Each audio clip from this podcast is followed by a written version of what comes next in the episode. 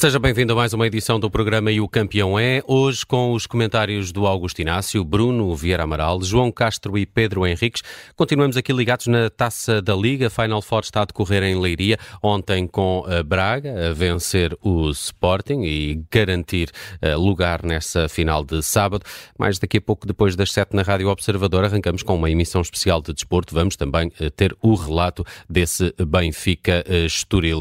Augusto Inácio, começo por ti muito boa tarde. Como é que olhaste para o jogo de ontem? O Sporting sai uh, derrotado, mas uh, uh, a maior parte dos comentários dos adeptos sportinguistas que não foi assim uma derrota tão dolorosa. A exibição do Sporting terá isso ajudado a que o lamento não seja tanto pela eliminação desta competição? É, boa tarde a todos. É capaz de ser isso que estás a dizer. Uh, o Sporting jogou muito bem a primeira parte, até sofrer o gol. Uh, jogou muito bem, teve grandes oportunidades, bolas no ferro. Enfim, uma série de, de, situações em que normalmente o Sporting costuma até ser eficaz, marca muitos gols. E salvo erro, se não estou enganado, deve ser o único jogo, ou se não for este, ou um outro qualquer, que o Sporting em, em todas as competições não, não, não, marca gols. Acho que foi o primeiro jogo. Uh, foi o primeiro, que, que não marcou. Exato. É, exato, acho que foi o primeiro. O Sporting normalmente marca golos e, e, e, marca muitos golos, inclusive.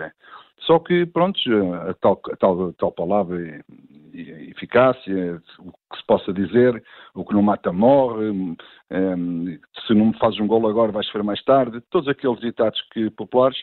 O que é certo é que o Sporting um, sai desta final da taça que, que eu perspectivava que fosse um Sporting Benfica, mas sai de uma forma que os adeptos dizem assim, nós perdemos, mas jogámos muito bem. Mas atenção, o Sporting jogou muito bem até ao gol sofrido.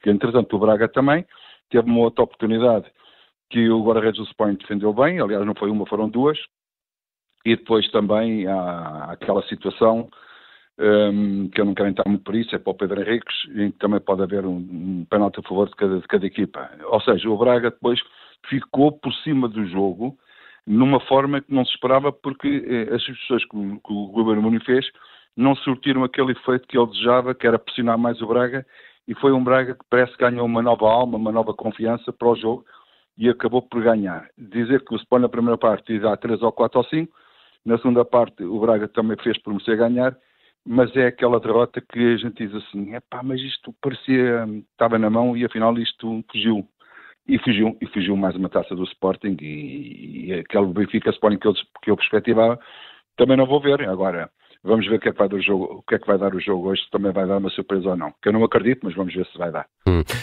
uh, João Castro, ontem no lançamento dessa partida do Sporting, aqui no campeão, o Gabriel Alves e acho que mais alguém também fizeram alusão uh, ao facto uh, do Braga sofrer muitos golos. Foi um, um, Braga novo que surgiu ontem na, na, naquela, naquele jogo frente ao Sporting, em que esteve de facto bastante preocupado em, em, em defender.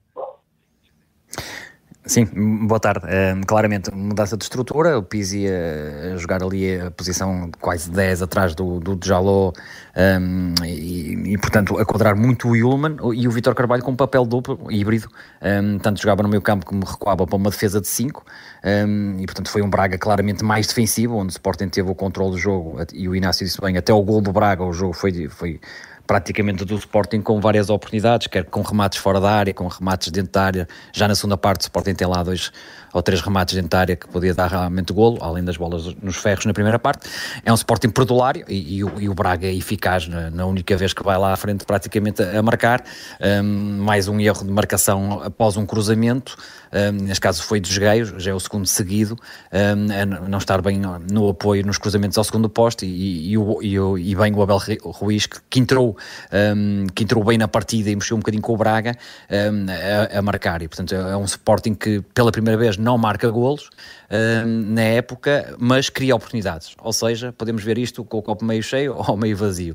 Uh, por um lado, uh, o Sporting criando estas oportunidades está sempre mais perto de ganhar, mas também cometendo esses erros na marcação, em lances em que não se deveria cometer, estará sempre também aqui mais perto de sofrer um golo, porque já são vários lances consecutivos. E, portanto, é, é uma situação positiva por um lado, porque o Sporting realmente cria e, e neste caso, dominou o Braga uh, até, até ao golo, mas depois também é, há um problema, um, que é essas situações de erros dos jogadores do Sporting que provocam golos. Os adversários têm aproveitado ao máximo esses erros e, e o Sporting tem aqui um problema também para resolver. Uh, vamos ver se vai ser resolvido ou não. Agora também com os reforços que vêm, reforços entre parentes que vêm agora das competições, o Geni já, já vai regressar. Eu acho que o Sporting ficará mais forte, mas um, obviamente é, é uma oportunidade e os adeptos têm que também ser exigentes. O Sporting jogou bem, está confiante e está a jogar, e está a jogar de uma maneira que as pessoas gostam, mas também é preciso vencer as competições e o Amorim apontou mesmo isso. O Sporting este ano tem que vencer competições.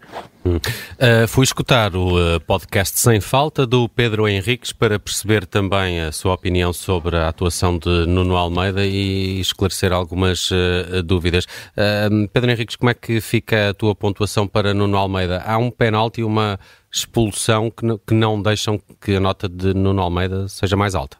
Sim, em termos de arbitragem, acho que há dois lances que até reuniu o consenso de quase todos os comentadores, que é uh, o penalti do Mateus Reis, com a mão e é a questão do, hum, do João Moutinho, que ao minuto 81 tinha visto cartão amarelo e ao 89 aquele pisão negligente sola no pé, quarto deu lei da vantagem e depois perdeu-se por causa disso, um, sobre o Pedro Gonçalves, era para segundo cartão amarelo e portanto esses são os dois lances. Depois há quem fale num possível penalti human, poucos, eu para mim não há, penalti do Uma, que ele desarma, tira a bola claramente ao Jaló, mas depois há ali um contato com a perna, mas estes são os dois lances que retiram alguma, enfim, alguma capacidade da possível nota, uh, vale o que vale, uh, enfim, se calhar o Braga, se fizesse esse penalti era o 2 a 0, uh, estando 1 a 0, se o João Moutinho, um minuto do fim, com mais 4 de outros contos, que é se podia mudar no jogo, enfim, vale o que vale, mas em termos da nota, da avaliação, não tanto em relação ao impacto do jogo, mas sobretudo em relação àquilo que é a prestação da equipa de arbitragem, uh, obviamente, e já tive a oportunidade de fazer isso no Sem Falta e de ontem falar, uh, não foi uma prestação, no meu ponto de vista, positiva e feliz, mas curiosamente as pessoas hoje focaram-se muito mais e bem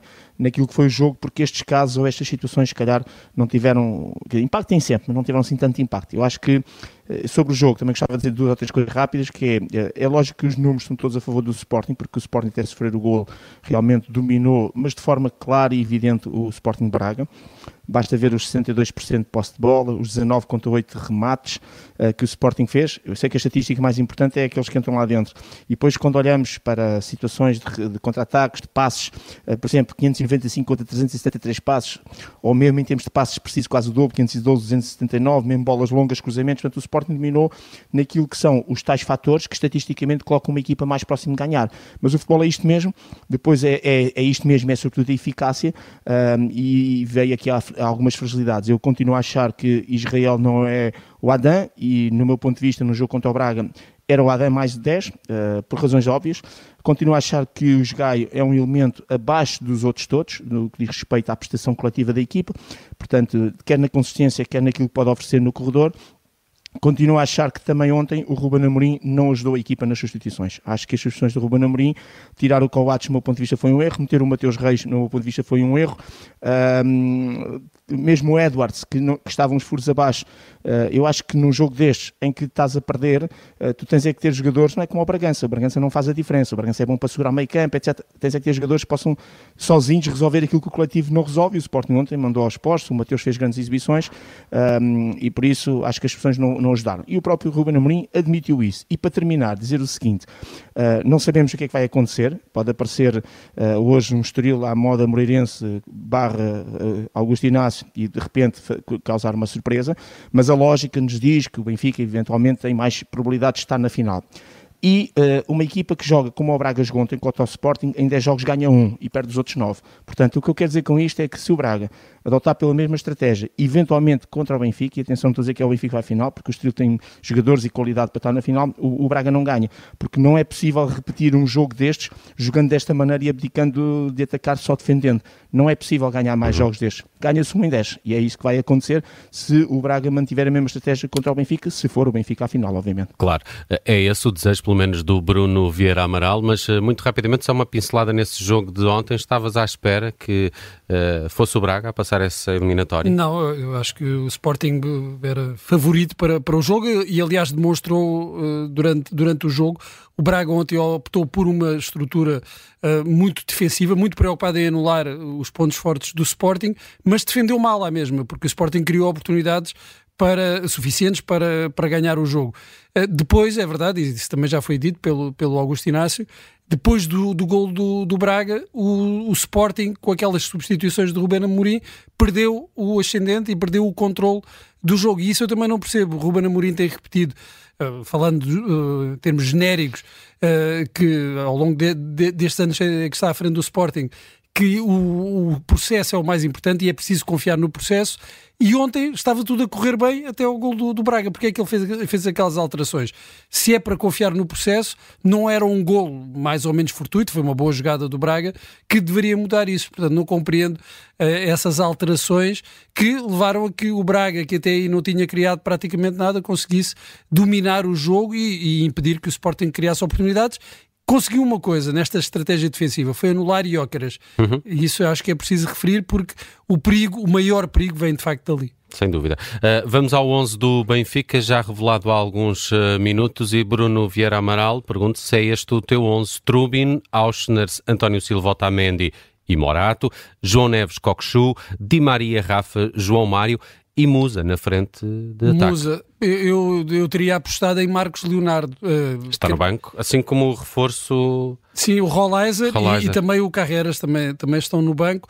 E talvez uh, apostasse, talvez em Tiago Gouveia para o lugar de, uh, de João Mário. Mas estaria à espera, até porque Marcos Leonardo entrou muito bem no, nestes, na, na, sua estreia pelo Benfica e depois no, no último jogo conseguiu marcar dois golos, entrando como suplente e uh, estaria à espera que agora tivesse a oportunidade num jogo que, verdade seja dita, não é de dificuldade máxima, estaria à espera que lhe fosse dada a oportunidade de ser titular neste jogo. Uh, Morato jogando hoje, se o Benfica conseguir o apuramento para a final, creio que continuará a ser o titular na, eh, na final, porque é um jogo em que uh, Roger Schmidt provavelmente não arriscará se o Benfica chegar lá. Hum. Uh, Bruno, fico contigo para te pedir desde já o teu campeão e a tua nota nesta quarta-feira. A minha nota vai para Abel Ruiz, dou-lhe um 18, marcou ontem o gol decisivo. É um jogador que. Sai do banco, não é? Que sai do banco. Já não marcava, acho que desde outubro, é, para um avançado é sempre trágico não conseguir marcar golos. E, e Abel Ruiz tem esta este problema que muitas vezes é apontado, por exemplo, a Paulinho e outros avançados, é que trabalham bem para a equipa, criam espaços, mas depois não faturam. E de um avançado o que se quer é que uh, fature, não só, mas sobretudo que consiga marcar golos. Abel Ruiz ontem conseguiu o mais importante que foi o gol da vitória. Augusto Inácio, quem é para ti o campeão do dia e com que nota? Olha, nota 17 para um português também que conseguiu qualificar a sua seleção para os oitavos final do CAN, eh, que estou-me a referir a Angola, ao Pedro Gonçalves, que é mais um português que está nessa competição, não se fala muito nele, mas as dificuldades que a seleção de Angola tem para, para estar numa, numa, numa competição dessas é, é, muito complicada e ele mesmo assim conseguiu que Angola fosse parada em primeiro lugar com 7 pontos. Por isso, nota 16 para o Pedro Gonçalves, selecionador português de Angola. Muito bem. João Castro, o teu campeão e a tua nota para hoje? Creio que já não temos connosco o João Castro. Vamos ao Pedro Henriques. Pedro Henriques, campeão e nota Olha, de hoje. Vou dar uma nota 18 para a seleção de handball, agora que a coisa está mais resolvida. Isto é, ficámos em sétimo lugar, segundo a melhor prestação, em 2020 tínhamos ficado em sexto, em termos europeu, mas é praticamente igual. E, sobretudo, com esta questão, que ainda não é definitivo, mas é que conseguimos, à conta da, do resultado entre a Islândia e que ganhou a Áustria, nós conseguimos aquilo que era um objetivo, que era garantir o apuramento para o torneio pré-olímpico de handball para os Jogos de Paris 2024. E conseguimos ir a esse torneio fruto de terceiros, porque ao empate com os Países Baixos uh, retirou-nos esse direto. De qualquer maneira, parabéns à seleção de handball, nota 18, grande prestação, e, e, é bom relembrar que são jovens, que ainda há pouco tempo estavam num escalão abaixo, uh, a, a conquistar coisas também muito importantes e está aqui um grande futuro para esta seleção. Ainda consigo dar a nota? Força, muito rapidamente, João. para Eduardo Quaresma, acho que eh, tem sido, para já, o verdadeiro reforço de inverno do Sport. Hum. Muito bem, está feito o, a edição desta quarta-feira de E o Campeão é com os comentários do Augusto Inácio, Pedro Henriques, Bruno Vieira Amaral e João Castro.